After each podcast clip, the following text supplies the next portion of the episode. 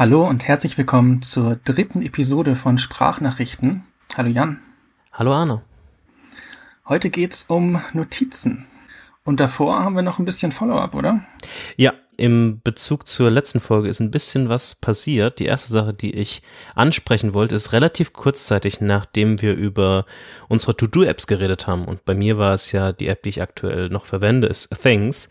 Und die haben relativ kurz nach unserer Veröffentlichung ein Update rausgebracht für ihre, primär für die Apple Watch. Mhm. Und das beinhaltet zum einen, dass die Apple Watch immer direkt mit ihrer sogenannten Things Cloud kommuniziert und nicht mehr diesen Umweg über, den, über das iPhone macht, was so wesentlich schneller und, und leichter funktioniert. Und dazu haben die noch ein paar andere Features irgendwie für die, für die Apple Watch hinzugefügt. Mhm. Das heißt, du kannst, wenn du joggen bist und äh, im To-Do abhakst, dann musst du nicht warten, bis du in Reichweite deines iPhones bist, damit sich das synchronisiert, sondern es ist halt direkt mit dem Cloud-Service dann. Ja, wenn du ein quasi ähm, LTE funktionierende ja, Watch ja. hast. Mhm. Wenn nicht, wie ich jetzt sie zum Beispiel anhab, dann bringt es dir eigentlich nur was, wenn du im WLAN bist.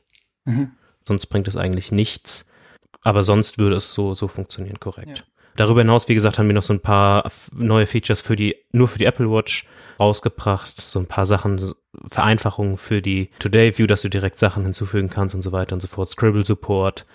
Aber wie ich es letztes Mal schon gesagt habe, ich benutze das persönlich kaum. Von daher. Auf der Uhr meinst du? Ja. Ja, genau. Für mich ist es jetzt nicht so spannend, aber für Leute, die die letzte Folge gehört haben und für die es vielleicht noch von Interesse sein könnte, das nicht mitbekommen haben, der Vollständigkeit halber. Hier quasi in dem Vertrauenspodcast ähm, der Wahl kurze, kurze Information, dass Things quasi für die Apple Watch ein Update reingebracht hat. Sehr gut.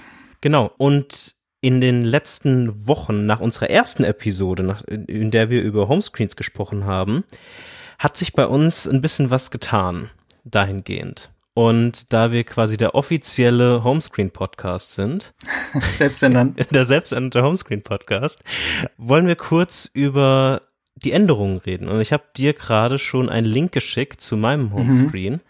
Und okay. die schlauen Zuhörer mit, mit der guten Podcast-App werden das jetzt wie immer in ihren Kapitelmarken sehen. Und der Vergleich zu, zum alten Homescreen mhm. ist schon ein bisschen größer, muss ich sagen. Also ich ja. habe es ein bisschen versucht, alles aufzuräumen, ein bisschen mehr, ein bisschen mehr zu limitieren. Eine der größten Änderungen, die ich jetzt sagen würde, ist zum einen die obere Liste, die nur noch aus Ordnern besteht. Mhm. Dabei muss ich sagen, dass der linke obere Ordner quasi mein Trash-Ordner ist, wo alles drin ist. Die anderen drei, die Maps, äh, Haylight und Fitbot drin haben in den Ordnern als einziges ähm, App-Icon in dem ersten Screen.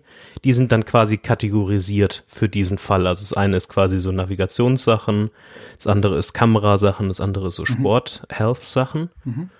Und ich glaube, die zweite große Änderung ist, dass ich nicht mehr Apple Music quasi nutze, sondern zu Spotify gewechselt bin. Mhm. Und warum? Ähm, es, es, das hat, ich glaube, wir haben das in der ersten Folge angesprochen, so ein bisschen. Für mich sind eigentlich so die, die Hauptgründe dabei, dass die Erkennung beziehungsweise das Finden von neuer Musik so viel besser ist bei Spotify, dass ich die Benefits von Apple Music, die ich quasi gar nicht mal so viel benutzt habe, wie in, direkte Integration in, in, in den HomePort, gezielte Siri-Unterstützung und so weiter und so fort auch für die Apple Watch gar nicht so wirklich verwendet habe. Mhm. So dass es für mich eigentlich egal ist, diese Features oder diese Vorteile zu nutzen. Und Spotify muss ich sagen, auch wenn die Desktop-App im Vergleich zu der Apple Music Desktop-App nur marginal besser ist und die iPhone-App im, im Bezug auf Geschwindigkeit und so weiter eher ein Rückschritt ist, so würde ich das zumindest beschreiben, ja, ist, ja. Ein kleinerer, ja. ein kleinerer Rückschritt. Muss ich sagen, dass ich allgemein doch sehr zufrieden bin, den, den Schritt gemacht zu haben, weil einfach diese Erkennung beziehungsweise das Finden von neuer Musik, Release Radar Playlist als, als mhm. Beispiel, mhm. so viel besser funktioniert. Und ich muss auch sagen, dass ähm, meine Freundin jetzt viel glücklicher ist. weil diesen, diesen Wechsel habe ich ihr damals quasi ein bisschen aufgezwungen über den Family Account. Mhm. Und jetzt ist sie wesentlich glücklicher. Und das ist ein ist, Gewinn für mich. Es ist sehr lustig, weil wir haben da, ich, ich weiß nicht, ob wir im Podcast drüber gesprochen haben oder privat, aber wir haben auch, ich glaube, du hast mir erzählt, dass du zu Spotify gewechselt bist.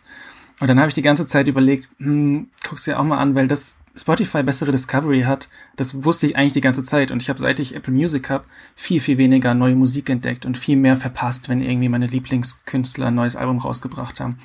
Und bei Spotify ist es nie passiert. Und ich habe hab dann immer so ein bisschen gedacht, hm, aber ich hatte genau die gleiche Situation. Du hast wahrscheinlich auch einen Family-Account. Ja. Mit deiner Freundin, genau. Wir hatten nämlich auch einen Family-Account bei Apple Music. Und irgendwann, irgendwann morgens hat meine Frau zu mir gesagt, hier, lass doch mal wieder zu Spotify wechseln. Und dann habe ich gedacht, okay, das ist jetzt der, der Tropfen, also der das fast zum Überlaufen bracht. Und wir sind tatsächlich auch gewechselt. Und ich habe tatsächlich jetzt in der letzten, ich glaube, ich habe es jetzt eine Woche, habe ich über zwei Stunden neue Musik einfach entdeckt. Mhm. Ich habe so eine Playlist, wo ich das dann alles reinmache. Und es ist mega cool, also immer neue Musik zu hören. Ich mag auch alte Alben oder Alben, die man einfach so hat, mal durchhören. Aber so neue Sachen entdecken, das ist schon richtig cool. Das habe ich auch vermisst und das merkt man gar nicht, dass man das vermisst, ja. finde ich. Das, das stimmt auf jeden Fall. Ähm, sonst abschließend nochmal zu meinem Homescreen. Die einzigen Sachen, die sich sonst noch so ein bisschen geändert haben, sind, wie ich vorhin schon angesprochen habe, ein paar Apps sind rausgeflogen in Ordner quasi. Auch GitHub, das habe ich ja damals quasi nur für dich extra auf dem Homescreen gehabt, ähm, was jetzt auch offiziell raus ist für die Leute, die, ja. die, die das interessiert. Ich habe NetNewsWire, was ein RSS-Reader quasi ist, auf den Homescreen auch gepackt. Auch ganz neu, ne? Genau, auch ganz neu und benutze das mit Feedbin zusammen. Gerade in so einer, in so einer Testphase. Und was ich sagen muss, was man in dem letzten Homescreen zwar nicht gesehen hat, was aber noch da war, ich hatte damals noch Tweetbot, installiert. Das ist jetzt auch komplett von meinem iPhone geflogen. Und damit hat sich meine Nutzungszeit von meinem iPhone quasi gerade exponentiell sie quasi gesunken. Mhm. Von Tag zu Tag wird das einfach weniger. Und ich glaube, ich bin aktuell auf dem absoluten Tiefststand, der, den ich jemals wahrscheinlich hatte im Daily Average, der quasi aktuell unter einer Stunde liegt. Das finde ich sehr cool, dass du das, ähm, dass du es gelöscht hast. Also ja, ich muss, ich muss dazu auch sagen, dass das natürlich mit der aktuellen Situation so ein bisschen zu tun hatte und ich vor zwei Wochen wie diese ganze Virus-Thematik für mich persönlich so einen Peak hatte in Sachen verschiedene Informationen und wo ich da mhm. richtig eingetaucht bin, hatte ich irgendwann das Gefühl an einem Sonntag, dass das gerade mir einfach viel zu viel wird, gerade auch was ich über Twitter konsumiert habe und ich das dann einfach aus dem Grund vor dem iPhone gelöscht habe. Mhm. Und je mehr ich mich davon entfernt habe und je mehr es so geblieben ist, ist es eigentlich immer egaler. Ich nutze es jetzt gerade aktuell nur noch auf dem Mac und. Wie oft checkst du auf dem Mac Twitter? Schon jeden Tag noch? Ja, ja, ja, ja. Also eigentlich ist das meine erste Amtshandlung, wenn ich weg bin, morgens, die 300, 400 Tweets durchzuchecken. Das sind dann so, keine Ahnung, es wird so eine Viertelstunde dauern oder so und dann fange ich dann irgendwann langsam an zu arbeiten. Mhm. Aber das wäre eigentlich auch so grob das Update zu, zu meinem Homescreen. Mhm. Äh, ich benutze Twitter eigentlich gar nicht mehr. Also ich habe es auch gelöscht von meinem Handy und ich habe die Mac-App noch installiert, aber ich gucke, glaube ich, einmal die Woche rein und scroll mhm. dann nur so durch. Also ich bin da eigentlich ganz gut weggekommen. Ähm, weil das war auch für mich ein krasser Timesync. Also ich bin ja dann allen Leuten entfolgt, die ich nicht persönlich kenne. Das hat schon ganz gut geholfen und jetzt ist es einfach ganz weg und man vermisst es dann auch nicht so wirklich. Ja. Ähm, ich habe dir meinen Homescreen geschickt, meinen neuen. Ja, hat sich auch ein bisschen, ein bisschen was getan. Mhm. Mm, ist alles irgendwie, ich weiß nicht, ob das ein Bug ist, aber das ist alles nach unten gewandert. ja, der Trick ist ein Shortcut mit einem ähm, komplett schwarzen Icon und es geht dann eben nur mit einem ähm, schwarzen Bildschirmhintergrund. Das Coole ist, dass man dann, ähm, so wie Steve Jobs das äh, initial sich ausgedacht hat, mit dem Daumen an jede App drankommt. Auch bei den großen Handys. Ähm, nein, im Prinzip will ich weniger Apps auf meinem Homescreen haben. Du hast ja auch, wie viel rein hast du? Auch nur drei. Und ich habe die eben bei mir nach unten geschoben, weil ich dann die viel schneller starten kann. Ansonsten hat sich da auch nicht viel geändert. Spotify ist bei mir auch dazugekommen, haben wir schon drüber geredet. Und ähm, genau über Tod sprechen wir dann im Laufe dieser Episode noch. Die hast du ja auch neu. Genau, die habe ich auch neu. Ich muss dir ein Kompliment machen. Im Vergleich zu dem letzten Homescreen ist das meiner Meinung nach ein sehr starker Schritt nach vorne. der war dir zu viel, der letzte. Ja, da war, da war einfach viel zu viel los. Also das mhm. war da habe ich mich sehr überfordert gefühlt in vielerlei Hinsicht. Und jetzt sieht das, das ist ein guter, guter Schritt. Ich bin stolz auf dich für diese Entscheidung. Vielen Dank, das bedeutet mir sehr viel. Ich bin stolz auf meinen Homescreen. Ja, so viel war's zum, zum Follow-up. Mhm. dann reden wir mal drüber, warum oder was machen wir überhaupt für Notizen? Was gibt's für, für Use Cases, dass man Dinge niederschreibt? Und bei mir habe ich eigentlich, haben sich so zwei rauskristallisiert. Da haben wir, glaube ich, in der Homescreen-Episode haben wir das schon angeschnitten. Ähm, da hattest du Drafts auf deinem Homescreen. Mhm, ja. Und zwar für die Dinge, die du äh, auf dem iPhone runterschreibst, für Pizzabestellungen, für diese ganzen Sachen, ähm, die man einfach schnell runterschreiben möchte und dann auch vielleicht nicht mehr lang braucht. Also Pizzabestellung braucht man drei Minuten, dann hat man angerufen, dann kann man es wieder löschen. Das ist so diese, dieser eine Use Case. Und dafür benutze ich Tod, heißt die App. Von der Icon Factory heißt die, heißt die äh, App-Schmiede. Ähm, ist ganz neu, 2020 rausgekommen. Und das Prinzip ist mega cool. Ähm, ich habe am Anfang, kann man vielleicht auch erzählen, ich habe am Anfang, habe ich mir die App gekauft. Die App ist sehr teuer, muss man dazu sagen. Also ich finde sie immer noch viel zu teuer. Kostet, ähm, glaube ich, 20 Euro. Und alles, was sie macht, ist, sie gibt dir sieben verschiedene, wie soll man sagen, Notizblätter. Vielleicht, die haben alle eine eigene Farbe und da kann man Dinge reinschreiben. Und wenn du die sieben voll hast, dann hast du die sieben voll. Also es ist nicht dazu da, dass man die permanent da drin hat, sondern nur als, ähm, so als Notizblock im Prinzip, als digitalen. Und ich habe die, äh, für einen Mac ist sie tatsächlich kostenlos, kann man vielleicht auch erwähnen. Genau. Und nur diese ähm, iOS-Variante kostet so viel Geld. Und ich habe die auf iOS gekauft und habe sie dann wieder zurückgegeben, weil mir einfach für die Funktionalität war es es einfach nicht wert. Und dann habe ich mir die tatsächlich für den Mac dann auch runtergeladen. Und da fand ich es dann richtig praktisch. Da funktioniert es für mich auch viel besser und es macht viel mehr Sinn für mich, weil ich da schnell, das ist im Prinzip alles, was ich irgendwie mal kurz speichern möchte, schreibe ich auf dem Mac da rein. Und dadurch rechtfertige ich auch ein bisschen die ähm, iOS-App, weil die benutze ich auch. Alles, was ich runterschreibe, ist im Prinzip wie ein Eingang für meine, für meine Notizen. Mhm. Ähm, ist bei dir wahrscheinlich ähnlich, oder? Ähm, also, wie man jetzt auf dem Homescreen schon gesehen hat, ähm, Arne und ich nutzen die beide. Und für mich ist es eigentlich am wichtigsten, gar nicht mal unbedingt dieses, dieses Pizza-Beispiel, in dem befinde ich mich eigentlich nie für diese schnelle Gedanken mal, mal aufschreiben mhm. wollen, sondern mhm. es sind oft Ideen, die mir auf dem Weg irgendwo hinkommen die mhm. mir einfach mal in der genau, ja. Küche kommen. Also irgendwelche Gedanken, die ich irgendwann noch mal fortführen will. Gerade mobil, deshalb ist die iOS-App für mich sehr wichtig. Die, wie du schon gesagt hast, relativ teuer ist mit 21 Euro. Und mhm. darüber hinaus ist der Mac-Bruder quasi, der in der Menüleiste lebt, ein guter Helfer im Alltag. Und meistens ist es so, dass ich mir einfach als Vorbereitung zu Meetings oder ähnliches mir Sachen schnell aufschreibe in einem mhm. dieser farblich kodierten Notizblätter, weil die alle farblich quasi unterschiedlich sind und dort einfach schnell runterschreibe, was so die wichtigen Themen sind, die ich absprechen oder durchsprechen will und dann liegt dieses Fenster irgendwo neben dem Videocall und ich gehe kurz diese Themen durch und dann lösche ich das danach wieder. Mhm. Das ist so ein bisschen wie ich das auch im wirklichen Leben mache. Ich habe oft dazu noch ein weißes Blatt so Druckerpapier, einfach so DIN A4 Papier und so ein Sharpie, einfach Notizen mache, die aber relativ schnell nach dem Meeting im Papierkorb oder im Schredder besser kurzlebig. gesagt landen. Genau, die sind, die sind alle sehr kurzlebig und oder wie, wie ich davor ein bisschen drüber nachgedacht habe vor der Aufnahme, benutze ich Tod genauso wie dieses Papierverfahren ähnlich wie, Achtung, Verbindung zur letzten Folge, die Inbox von mhm. Things oder wie du bei Omnifocus oder genau, diesen ja. Inbox-Gedanken von ja. Getting Things Done. Und das ist eigentlich die digitale Version davon für mich und das ist das, wie ich Tod verwende. Und das ist so viel Wert, also es bringt so viel Wert für mich, dass es überhaupt keine Komplexität in Sachen Navigationsstruktur mhm. oder Features auch hat, weil es mhm. eigentlich nichts kann. Es hat nicht mal wirkliches Listenstyling, sondern durch, durch Zeichen, die quasi eh im, im Zeichensatz, wie, wie, ja, wie Unicode-Symbole ja, genau. Prinzip kann man benutzen für genau. Listen, ja. Und man kann fett kursiv machen und das war's im Prinzip. Korrekt. Aber das, was du gerade sagtest, ist bei mir auch so. Ich manchmal, wenn ich nicht schlafen kann, kommen mir mega viele Ideen und Gedanken zu Dingen, an denen ich vielleicht gearbeitet habe oder über die ich allgemein nachdenke. Und ja. ähm, wenn ich die dann einfach schnell da reinschreiben kann, also ich will nachts, wenn ich müde bin, nicht noch mega lang mit irgendeiner App rumspielen, sondern ich will einfach nur die Sachen runterschreiben. Dann schreibe ich das rein und dann ist es quasi aus dem Kopf raus und hat man quasi ein bisschen den ähm, Kopf ein bisschen klarer und kann dann vielleicht auch besser schlafen. Oder wie du sagst, wenn man unterwegs ist.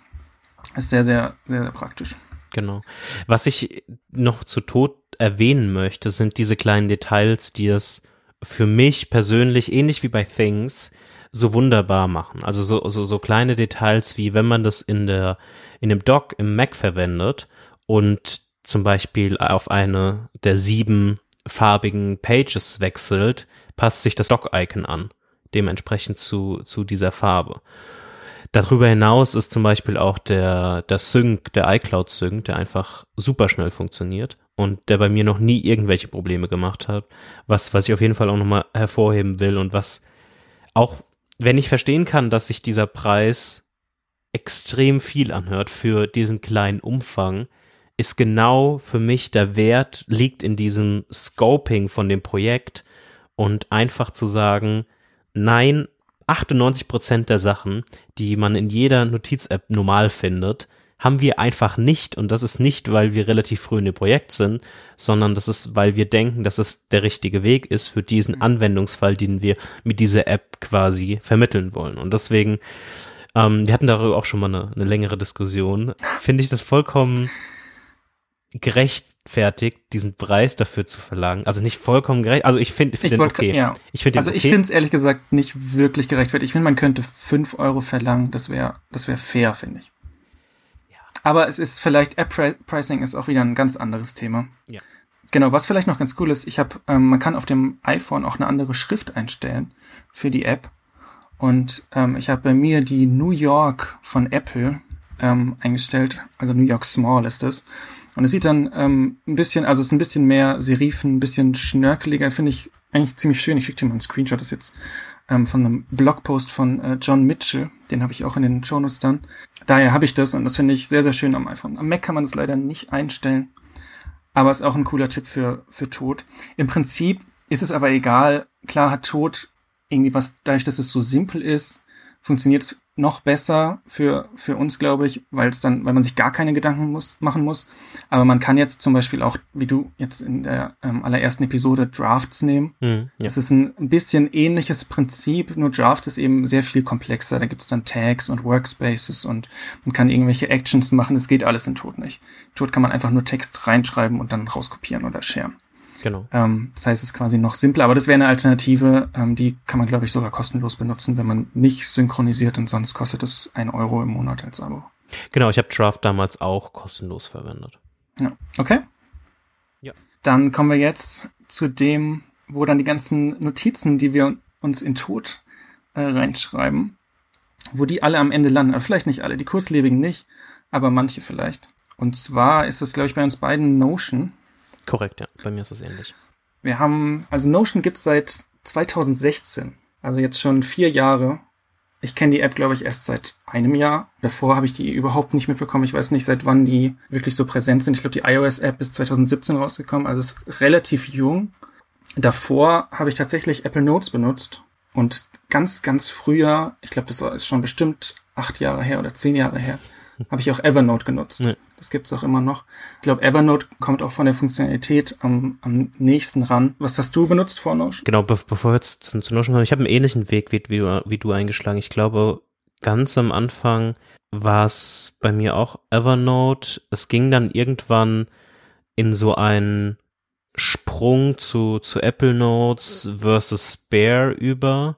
Bear ist so eine sehr bekannte im Apple-Universum, eine sehr bekannte Notiz-App, die ähnlich ist in vielerlei Hinsicht wie Apple Notes, aber mhm. halt mehr auf Markdown-Styling setzt und so ein bisschen schönere Sachen eingebaut hat und ein bisschen bessere Feature-Set hat, was man dann für den Sync und so weiter abonnieren soll, muss, sollte.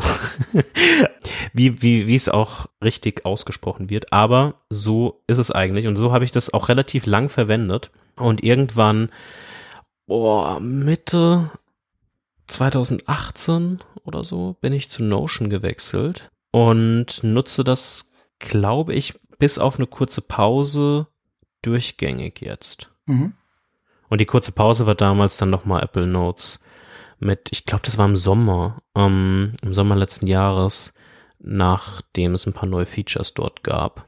Aber darüber hinaus war es eigentlich mehr oder weniger immer, immer Notion gewesen ab diesem Zeitpunkt, weil es einfach so viel abdeckt in vielerlei Hinsicht, auf der wir gleich noch mhm. kommen werden. Was man zu meiner Historie auch noch sagen muss, ist, dass ich durch das iPad Pro, was ich jetzt auch schon, ich weiß gar nicht, wann das erst rauskommt, es war wahrscheinlich auch 2018 oder so. Aber zumindest ist es so, dass ich teilweise dort, das ist auch so eine halbe On-Off-Beziehung bei mir, auch dieses Notizschreiben, was ich vorhin erwähnt habe, teilweise mhm. versucht habe zu digitalisieren. Und da bin ich auch oft zwischen Notability und GoodNotes hin und her gesprungen, was beides Applikationen sind, die sowas versuchen.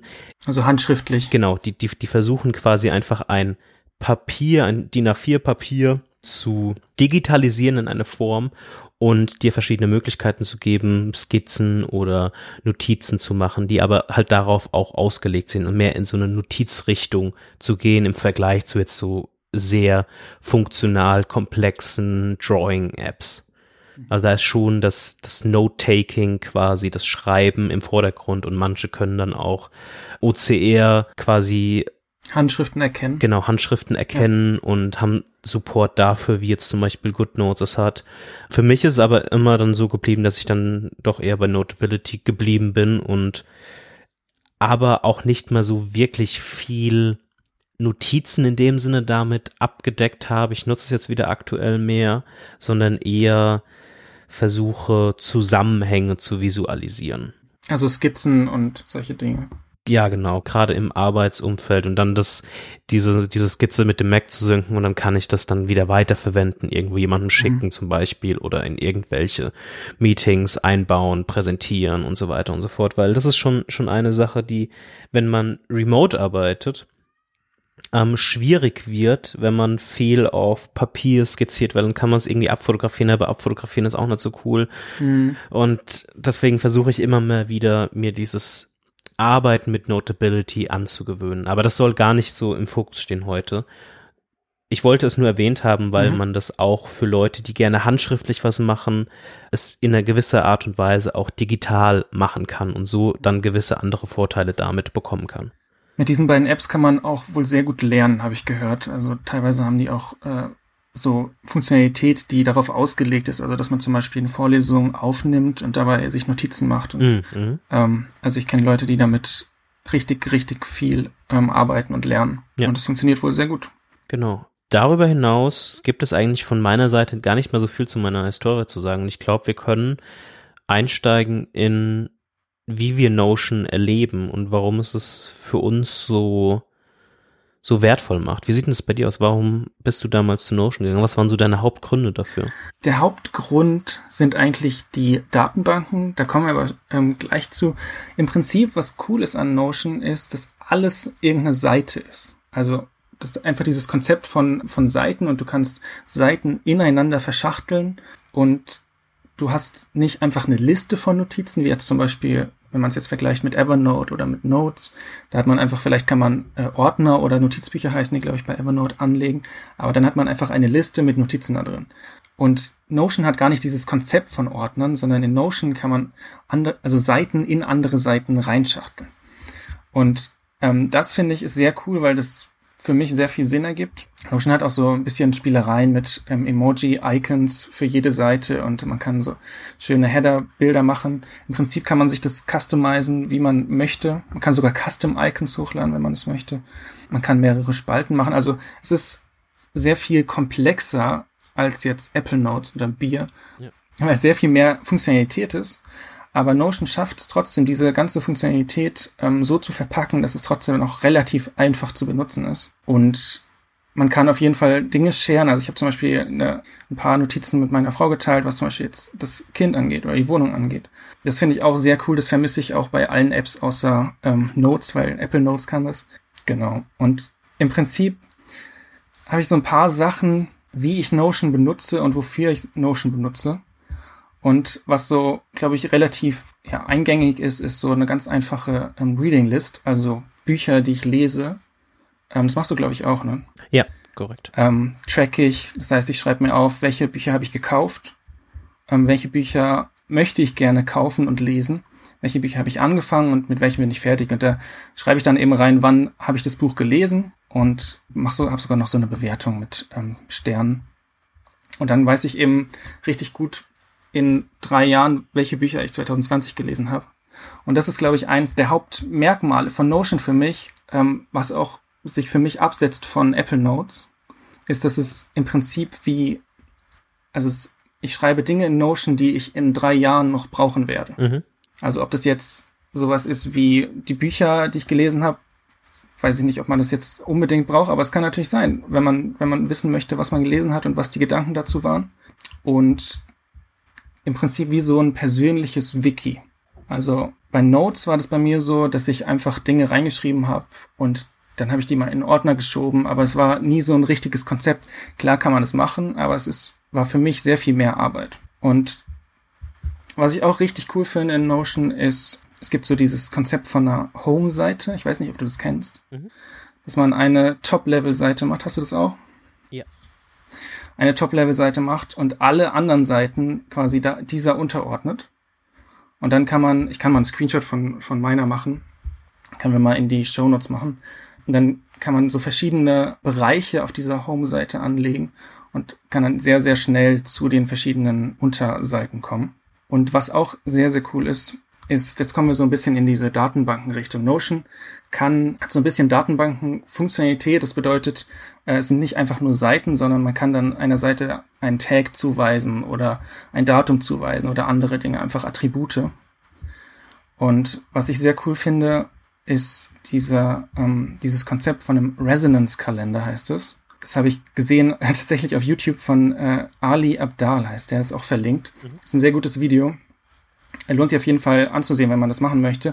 Im Prinzip, was das ist, ist, ich schreibe auf, was ich mitnehme zum Beispiel aus einem Buch. Okay. Also wenn ich ein Buch lese und ich habe da Gedanken zu und ich möchte die Gedanken irgendwo niederschreiben, dann schreibe ich das meistens tatsächlich in Tod rein, weil ich das dann schnell auf meinem Handy reinschreibe. Und dann kommt es aber in diesen Resonance-Kalender.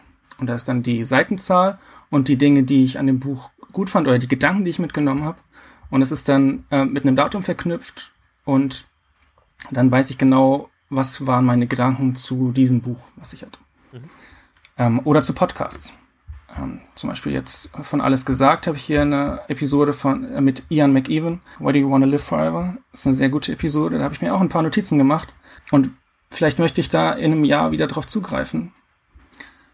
Und was auch sehr cool ist, was auch in diese Datenbank-Aspekte reinfällt, das sind aber jetzt schon sehr ähm, advanced.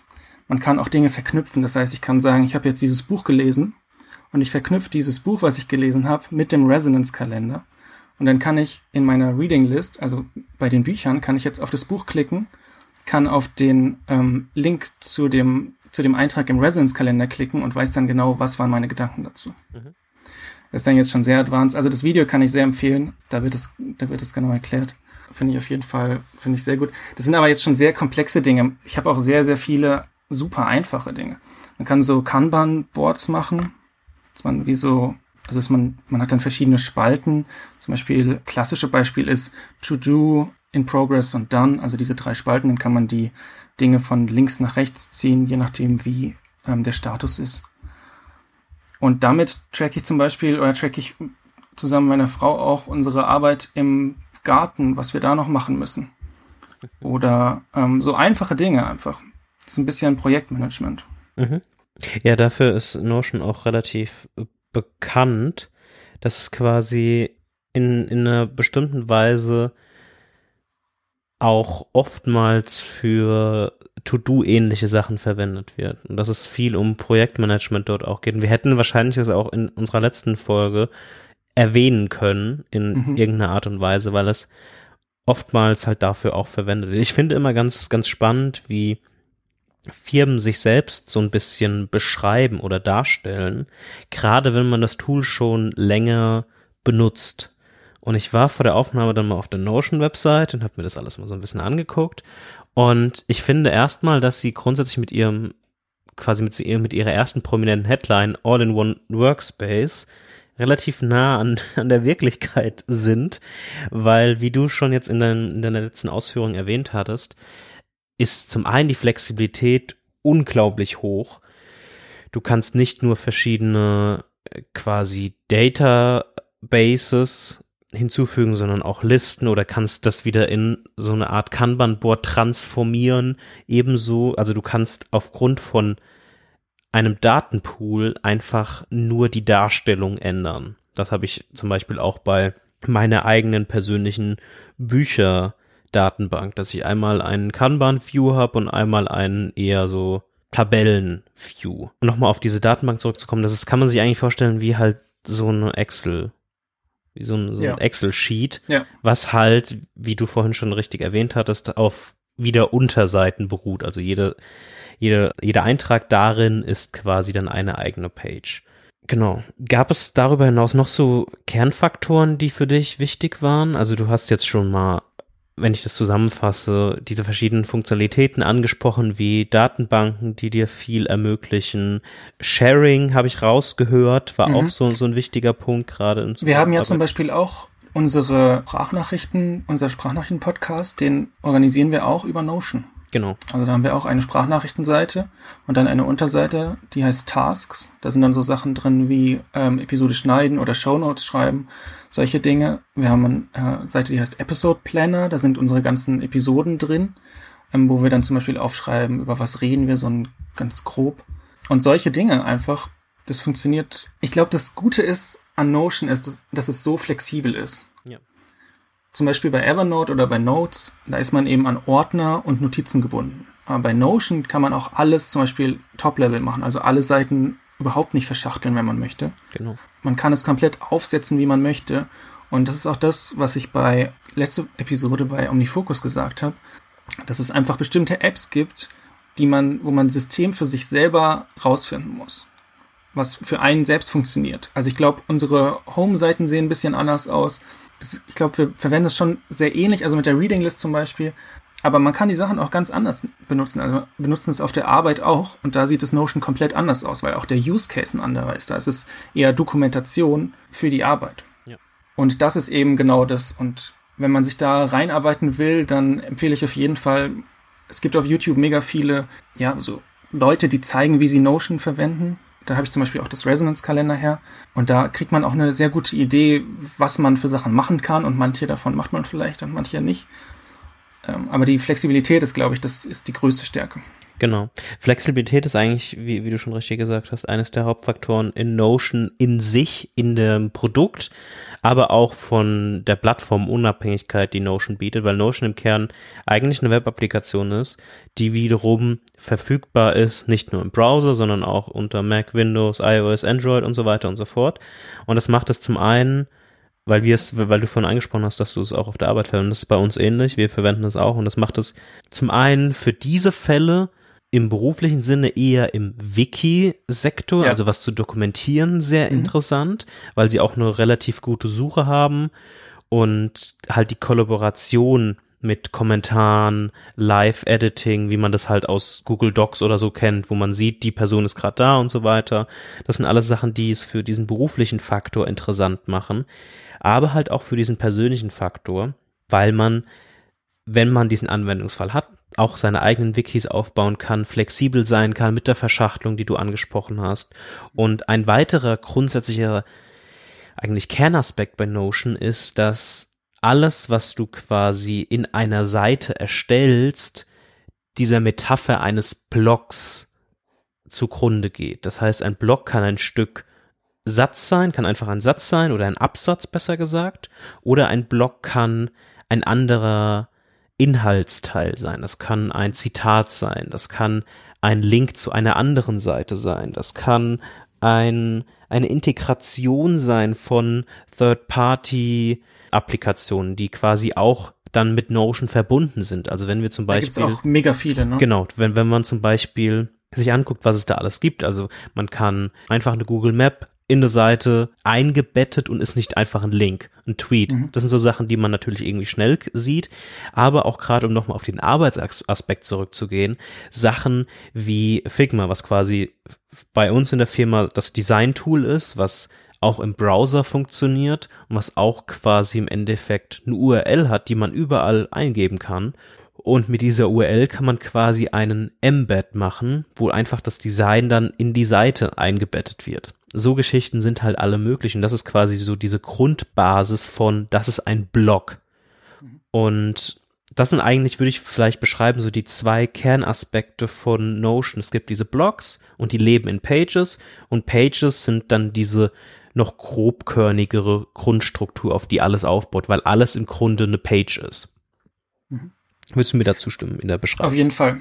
Auf jeden Fall. Hast du noch Beispiele, wie du Notion benutzt? Also Reading List, ähm, mhm. habe ich jetzt rausgehört, benutzt du auch? Genau, genau. Ich habe ich hab so eigene Listen. Also ich habe das mal in, in drei Kernaspekte unterteilt. Ich habe einmal so Art Wikis, ich habe einmal so Art Listen und ich habe einmal so Side-Project-Geschichten. Das sind verschiedene Podcasts, die ich mache, wie den zum Beispiel, oder andere Sachen, die man quasi unter so Projekt zusammenfassen könnte. Mhm. Unter den Listen habe ich sowas wie diese Büchersachen. Ich track aktuell noch so grob Serien damit, aber eher nur Sachen, die ich mir mal anschauen will. Ich habe eine Liste von Konzerten, die ich vielleicht besuchen will. Also immer wenn mal sowas einem über den Weg läuft von, oh, dieser Künstler geht bald wieder auf Tour. Mal schauen, wann das mal wieder sein wird, jetzt mhm. mit den aktuellen ähm, Zuständen. Aber in der Vergangenheit war es so, oh, dieser Künstler geht auf Tour. Dann habe ich das einfach mal mit den Daten für im Raum Frankfurt in diese Tabelle eingetragen. Und das ist ja zum Beispiel ein perfekter Use Case eigentlich für Notion. Ja, genau. Also einfach vergleichbar wären auch Sachen, weiß ich nicht, äh, Länder, in die ich mal reisen möchte. Genau. Auch Dinge, die man aufschreibt, wo man dann vielleicht, wenn man eine Reise plant, reinschaut und guckt, ah, da wollte ich unbedingt hin oder in die Stadt wollte ich hin oder den Künstler wollte ich sehen. Korrekt. Ähm, dafür ist es echt perfekt. Ich habe noch eine Liste an Käsearten, die ich quasi mal probiert habe. Die habe ich aber jetzt in den letzten Monaten eher stiefmütterlich behandelt. Und das gleiche habe ich nur mit Wein das ist quasi so die Sachen, die ich unter der Subkategorie Tracking zusammenfasse, was quasi so Listen sind. Dann habe ich natürlich noch so, so Geschichten für Urlaub. Ich habe eine Geschenkelist, wo es quasi die Unterseiten gibt und das sind Personen und da drin sind quasi mögliche Geschenkideen oder sowas, die ich mal so aufschnappe. Mhm. Und ich habe noch so eine eigene Kaufliste, was eigentlich nur eine Checklist ist von Sachen, die ich mir vielleicht irgendwann mal kaufen will. Dann kommen wir zum dritten Faktor, den du vorhin auch schon angesprochen hast, und zwar sind es Wikis. Da habe ich eine ewig lange Tabelle mit boah, schätzungsweise wahrscheinlich 50, über 50 Einträgen von ähnlich wie vielleicht, was du vorhin angesprochen hast, von Sachen, die einem irgendwann mal aufgefallen sind oder die einem was man gelernt hat aus dem Buch oder so weiter. Mhm. Und da kommt alles zusammen. Also das heißt Learnings und das ist quasi gefiltert nach, wo ist das her? Also es gibt die Source und es mhm. gibt den Themenbereich. Das sind verschiedene mhm. Tags. Und bei mir ist es oft wahrscheinlich meistens Twitter und dann vertagge ich das mit, also den, das Beispiel, was ich jetzt gerade aufhab, ist zum Beispiel ein Tweet von einem Produktmanager von Figma, der einmal den Design- und Development-Prozess bei Figma erklärt hat. Und wie ich da vorgegangen bin, ich habe quasi eine Seite gemacht, ich kann den Screenshot dann auch in die Show Notes packen. Ich kann, ich, ich habe die, die Seite erstellt, habe die vertagt, habe den Source mit Twitter angegeben, habe den Tweet verlinkt und darüber hinaus habe ich noch alle, weil es ein Thread war, alle Tweets in diese Page copy-pasted. Dass selbst wenn der Tweet irgendwann verschwindet, dass gesichert ist und auffindbar ist. Nicht nur einfach ein Bild, was ich nie irgendwie durchsuchen kann und so weiter, sondern das ist alles so zusammengefasst. Das ist jetzt schon sehr extrem, gerade mit diesem händischen Copy-Pasten, aber so mhm. funktioniert es im Groben. Es kann auch manchmal sein, dass ich einfach nur Bilder sicher, die einfach in einem Tweet sind, weil ich die interessant finde und das hat meistens was mit meiner Arbeit zu tun, muss ich sagen. Aber so funktioniert Learnings. Und eine weitere Sache ist, dass ich quasi nochmal so eine Subpage habe für Career. Und da habe ich eigentlich alles, was so in den beruflich wichtig ist, nach aktuellen oder ehemaligen Arbeitgebern ähm, aufgelistet und habe dann irgendwie so, so Logs von 101s oder HR-Kommunikation oder so alles da drin. genau. Das ist so eigentlich so dieses Wiki Knowledge Base Thema, wie es bei mir funktioniert im Sinne von, ja, diese Sachen quasi längerfristig halten. Was ich noch am Überlegen bin, darüber haben wir auch mal kurz gesprochen Anfang des Jahres. Ich bin noch am Überlegen, ob ich ein Inventar zu oder in, mehr Inventare machen will. Mhm. Auch gerade insbesondere in Sachen Kleidung, mhm. um besser auch eine bewusstere Entscheidung treffen zu können, was ich vielleicht brauche und was Quatsch ist wenn mal irgendwie der, der Need danach ist, irgendwie was, was Neues sich kaufen zu wollen oder zumindest einen besseren Überblick da, davon zu mhm. haben. Aber das finde ich gerade noch sehr extrem. Das wäre ja konkret im Prinzip, würdest du eine Seite anlegen als und dann eine Tabelle machen und diese Tabelle hätte dann bestimmte Attribute, zum Beispiel, ich weiß nicht, ob du ein Bild reinmachen würdest, aber hm. vielleicht ein Foto davon, vielleicht ähm, welche Art von Kleidungsstück das ist, also jetzt Pullover oder Hose oder was auch immer vielleicht wann man es gekauft hat ähm, oder wo solche Dinge. Genau, also ich würde eigentlich eine, eine Page machen, die wahrscheinlich Kleidung heißt, dann würde ich unter Pages machen, die quasi eine Subkategorie sind, sowas wie Hose, mhm. Shirts und so weiter. Mhm. Und da okay. drin wären dann Tabellen. Ja. Ähm, und die dann vielleicht sogar noch nach bestimmten irgendwie diese Hose eher in diesem Fall Zustand und so weiter, keine Ahnung, mhm. Größe. Das kann man ja mit Tags dann machen. Genau, ne? das kann man alles mit Tags machen. Das ist vielleicht, sowas hatte ich mal im Kopf. Ich finde es ein bisschen extrem, muss ich sagen. Ich fände es cool, das zu haben. Ich habe zum einen keinen Bock, das aufzusetzen. Das ist genau das. Und maintain, also genau, zu, zu maintain. Halt ist das größte Problem, glaube ich. Und aber das ist vielleicht auch ein interessantes Beispiel, um das mal zu hören, um sich besser vorstellen zu können, was Notion so, so mhm. alles kann da kann man vielleicht auch auf die, man kann Tabellen oder alle möglichen Datenbanken auch filtern und sortieren. Das heißt, wenn du jetzt sagen würdest, ich habe jetzt hier meine ganzen Hosen die, auf dieser Seite und möchte gerne alle schwarzen Hosen und du hast noch einen Tag mit schwarz, dann kannst du ganz einfach nur nach diesen Hosen filtern, die schwarz sind und würdest dann die bekommen, alle. Ja. Das ist auch mega gut und man kann auch eine Datenbank zum Beispiel als Galerie anzeigen, da hat man dann die, die Fotos auch. Also es ist sehr, sehr flexibel ich glaube, das kommt jetzt auch äh, so ein bisschen raus. Das ist eben, man kann das machen, wie man möchte. Man kann alle Klamotten in eine Seite machen oder man macht Unterseiten und macht da Tabellen rein. Das ist dann einfach persönliche, ähm, persönlicher Geschmack, wie man das macht. Ja, genau. Was ich hab noch habe, ich habe noch so eine Ideenseite. Das ist auch eine Datenbank, also einfach eine Liste. Und da mache ich einfach Ideen rein von, ob das jetzt irgendwas ist, was ich programmiere oder irgendwas anderes. Alles, was ich irgendwie machen möchte. So Projektideen könnte man es auch nennen die schreibe ich da rein. Und irgendwann, wenn ich, weiß ich nicht, zu viel Zeit habe oder Lust habe, irgendwas zu machen, dann schaue ich da rein und habe da schon ganz viele Ideen, die schon fertig sind. Und das ist auch mega cool, weil die kann man dann auch wieder ähm, verlinken mit einem Buch, wo ich vielleicht die Idee her habe oder mit einem Tweet, wo ich die Idee her habe. Das heißt, man kann das alles dann zurückverfolgen und kann dann sagen, okay, wenn ich jetzt in drei Jahren diese eine Idee umsetze, dann habe ich noch den kompletten Kontext und weiß, okay, ich habe die aus diesem Buch oder aus diesem Tweet und lese mir vielleicht nochmal die, die Dinge durch, um mich da weiter zu informieren. Also das ist mega gut. Aber ich habe auch so simple Sachen. Ich habe zum Beispiel meine, meine Maße, also so Größe und äh, Hüftumfang und Brustumfang, diese ganzen Standardsachen, die man so braucht, wenn man irgendwo einkauft, wo es keine, wo es nicht nur M und äh, XL und L gibt sondern ähm, wo man dann vielleicht diese Zentimetermaße braucht. Das habe ich auch in Notion, weil es einfach was ist. Klar ändert sich das und dann muss ich es up to date halten, aber es ist einfach eine Referenz und wenn ich das brauche, dann schaue ich nach und weiß, wo es ist. Ja.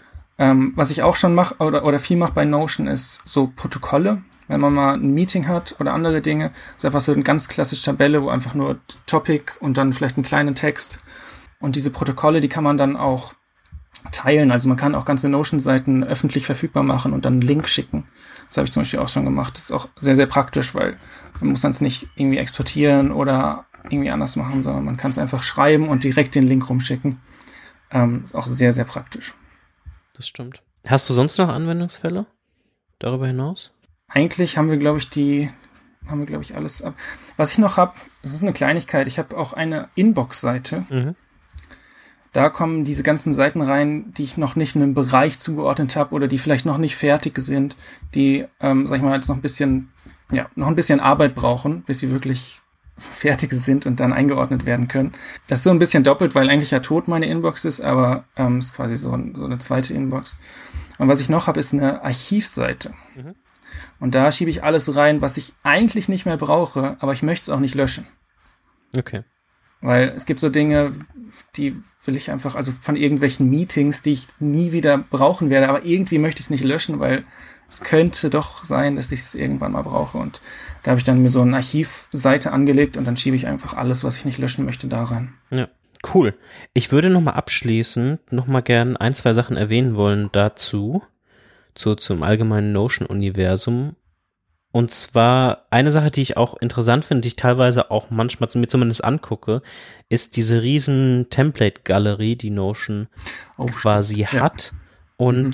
die vielleicht auch ganz gut sind oder ist, sich mal anzuschauen für Leute, die anfangen, weil das ist auch nach Use Cases quasi aufgeteilt, nach dem Motto, hey, du willst ein Meeting, irgendwie ein Protokoll in einem Meeting haben, du kannst dir mal dieses Template angucken und so weiter und so fort. Darüber hinaus hat Notion relativ stabile Imports- und Exportfunktionen.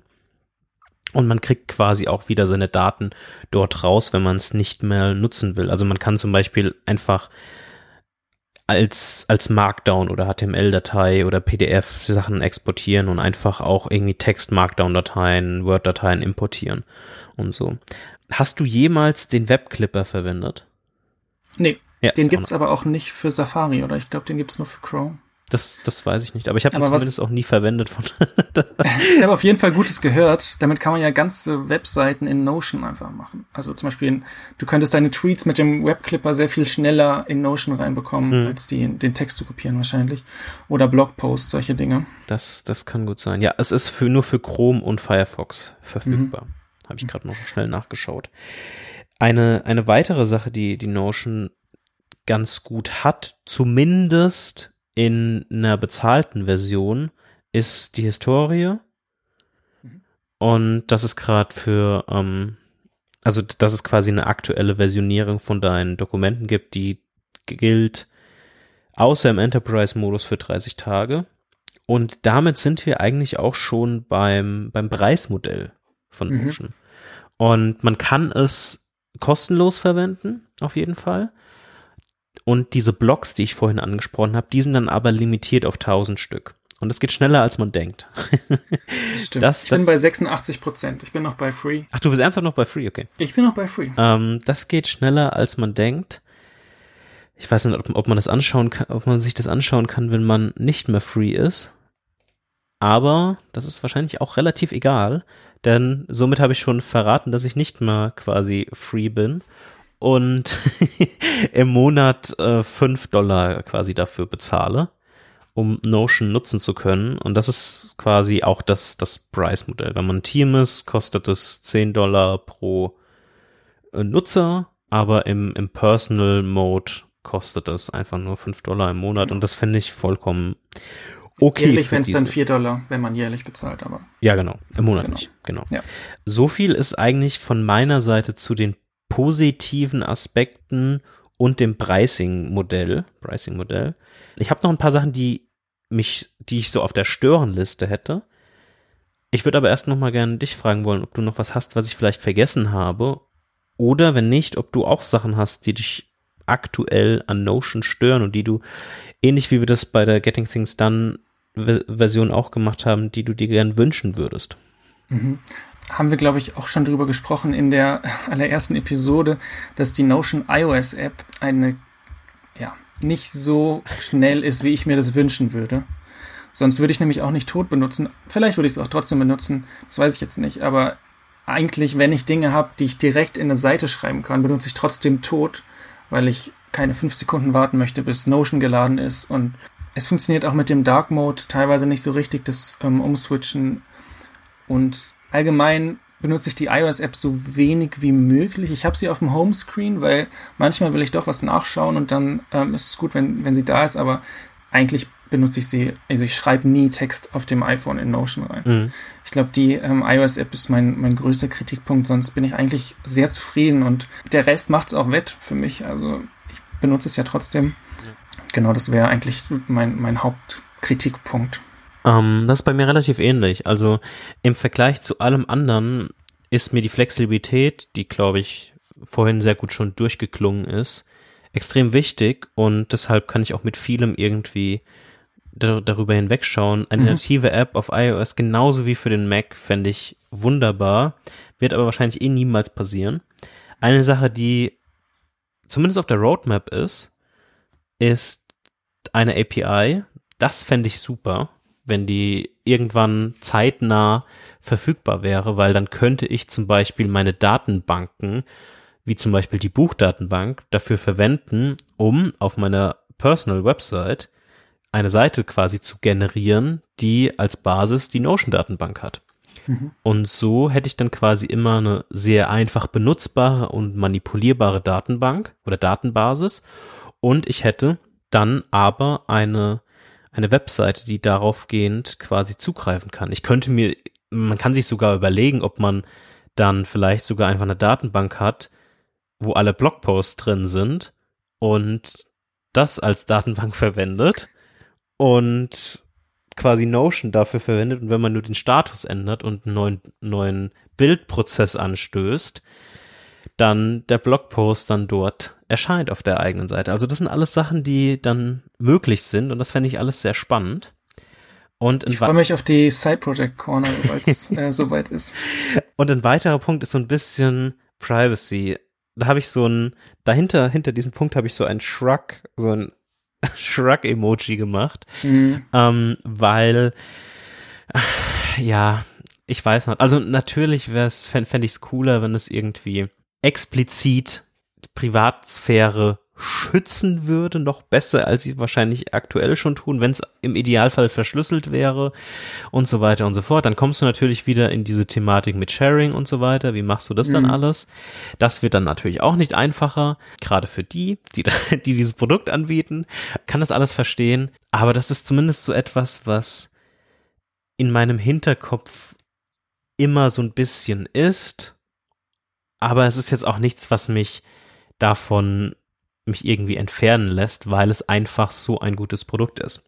Im Prinzip ist es ja auch nicht anders als jetzt Things oder ähm, Omnifocus, wenn man den Omnifocus Sync benutzt. Ähm, es ist einfach eine Software, die äh, angeboten wird mit einem Server. Äh, die Notion hat eine sehr gute Terms and Privacy Seite, wo drauf steht, dass sie die deine Daten, also dass die Daten nicht ihnen gehören und sie auch nicht verkauft werden äh, oder benutzt für Werbung. Das finde ich eigentlich schon mal ganz gut. Klar sind die Daten trotzdem auf anderen Servern. Klar kann man vielleicht mit Ende-zu-Ende-Verschlüssel irgendwas machen. Ähm, würde ich mir, würde ich auch gut finden, weil da natürlich auch persönliche Daten drin sind, gerade in diesen Notiz-Apps. Also stimme ich dir grundsätzlich zu. Ja, ich glaube, das war's soweit zu Notion. Mhm. Und ich habe jetzt noch ein, ein Thema, was ich noch in dieses Notizthema reinsliden muss. Und das ist die Wiedergeburt von Apple Notes. Und zwar für einen ganz kleinen Anwendungsfall. Und dieser Anwendungsfall ist zum einen dieser, oh dieser Podcast. Okay. Weil ich dort einfach meine eigenen Gedanken in Checklisten aufliste und die einfach Schritt für Schritt abhake. Und ich könnte das natürlich in Notion machen, aber ich finde es sehr komisch. Also ich will, ich will meine, meine eigenen Gedanken nicht auf eine Seite machen, wo du Zugriff drauf hast. Und ich finde es dann komisch, zwei Projekte zu haben. Mhm. Deshalb nehme ich Apple Notes zum einen. das, also, okay, ja. Und zum ja. anderen ähm, nehme ich es für Checklisten, weil ich bisher noch keine ideale Lösung habe mit Things, wie ich es letztes Mal schon angesprochen habe. So Work in Progress, aber wie gesagt, es ist noch nicht fertig. Und das ist gerade mein aktueller Grund, warum ich Apple Notes verwende. Und ja, das war es eigentlich auch schon.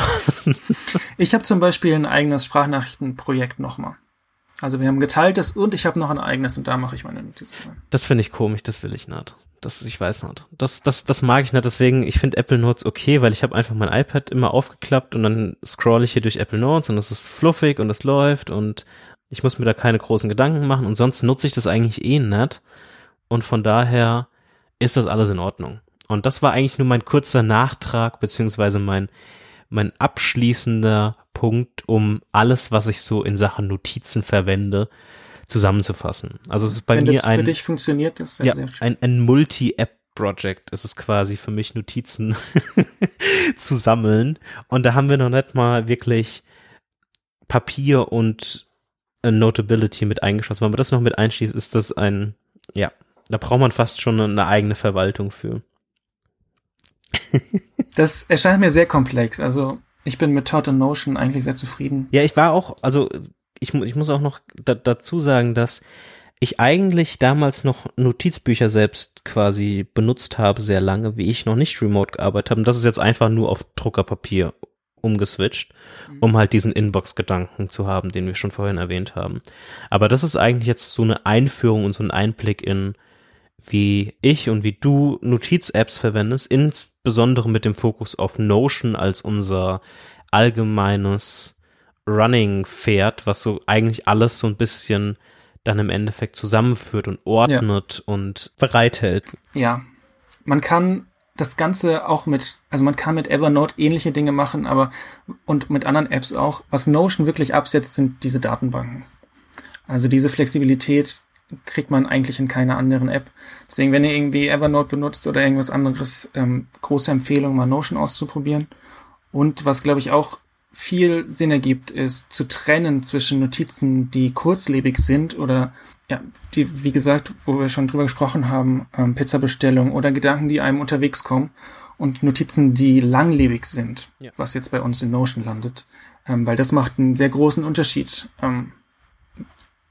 Ich hatte vorher alles in einer App, in Apple Notes und das war einfach ein sehr großes Chaos. Genau. Nee, das, das sehe ich vollkommen ähnlich. Gut, dann lass uns mal weitergehen zum weltbekannten Side Project Corner Bereich. Mhm. Und ich muss mich kurz, ich muss mir kurz in Erinnerung rufen, was die Hausaufgaben waren von deiner Seite. Ich glaube, den Login fertig zu machen, ist das korrekt? Genau, den Login quasi zu, äh, zu programmieren. Ich habe dir auch Screenshots geschickt. Es sieht ähm, sehr ähnlich aus zu dem, was wir letzte Episode in den Show Notes hatten. Mhm. Ähm, außer dass jetzt auch responsive ist und dabei dann eben keine Grafik da ist. Also es ist ja okay. sehr ähnlich zu dem. Viel mehr kann man dazu eigentlich nicht sagen. Also du du schwörst auch, dass du es nicht in den Browser reingefotoshoppt hast. ja. Ich kann dir den Commit zeigen. Sehr gut, sehr gut. Okay, alles klar. Okay, und du? Ähm, es ist nicht nicht sehr viel passiert, muss ich sagen.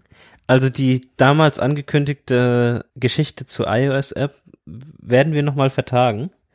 Oh je. Ich bin enttäuscht, ja. Das ist okay. Da ist kein wirklicher Fortschritt passiert. Das hat verschiedene Gründe. Zum einen war mir nicht so wirklich danach, weil die letzten Wochen, also wir nehmen jetzt am, am 27. März auf und zwischen unserer letzten Aufnahme und der aktuellen Aufnahme hat mich echt relativ lange und aktuell natürlich immer noch dieses Virusthema beschäftigt. Und ich hatte irgendwie, ich war abends meistens nach der Arbeit einfach nicht sehr motiviert, noch irgendwelche groß andere Sachen zu machen. Aber ich war motiviert genug, mir, mir ein, ein anderes Projekt vielleicht ans Bein zu binden. Und nachdem du mich wochenlang bearbeitet hast, diese Slash-Fotos-Seite, die ich ähm, ja auf meiner Webseite integriert habe. Mein eigenes Instagram. Ja, mein, mein eigenes Instagram irgendwie zu entkapseln von dieser Seite, dass das, dass, dass man das selbst verwenden kann, habe ich zumindest klein beigegeben, mir darüber Gedanken zu machen. Und ich bin jetzt noch nicht final an irgendeinem Punkt gelandet. Und wir haben darüber ja auch schon mal gesprochen, ob wir dann halt irgendwie was machen wollen, gemeinsam.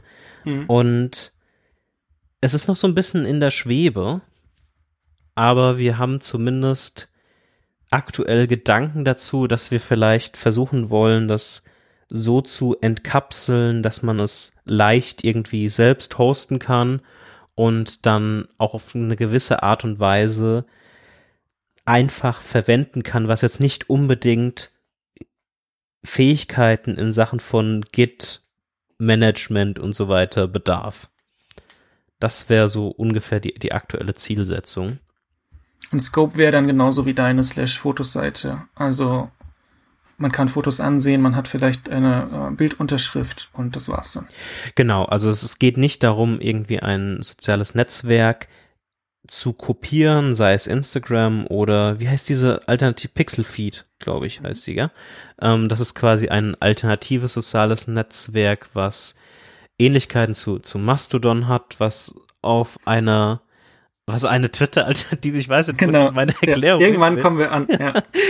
ähm, was, also Pixelfeed versucht als sehr stark Instagram zu, zu kopieren und dieser Gedankengang von dieser Slash-Fotos-Seite war ja immer nur auf Basis von offenen Standards, es zu leicht zu ermöglichen, seine Bilder selbstständig zu teilen und die Kontrolle über die eigenen Inhalte, also die Bilder zu haben.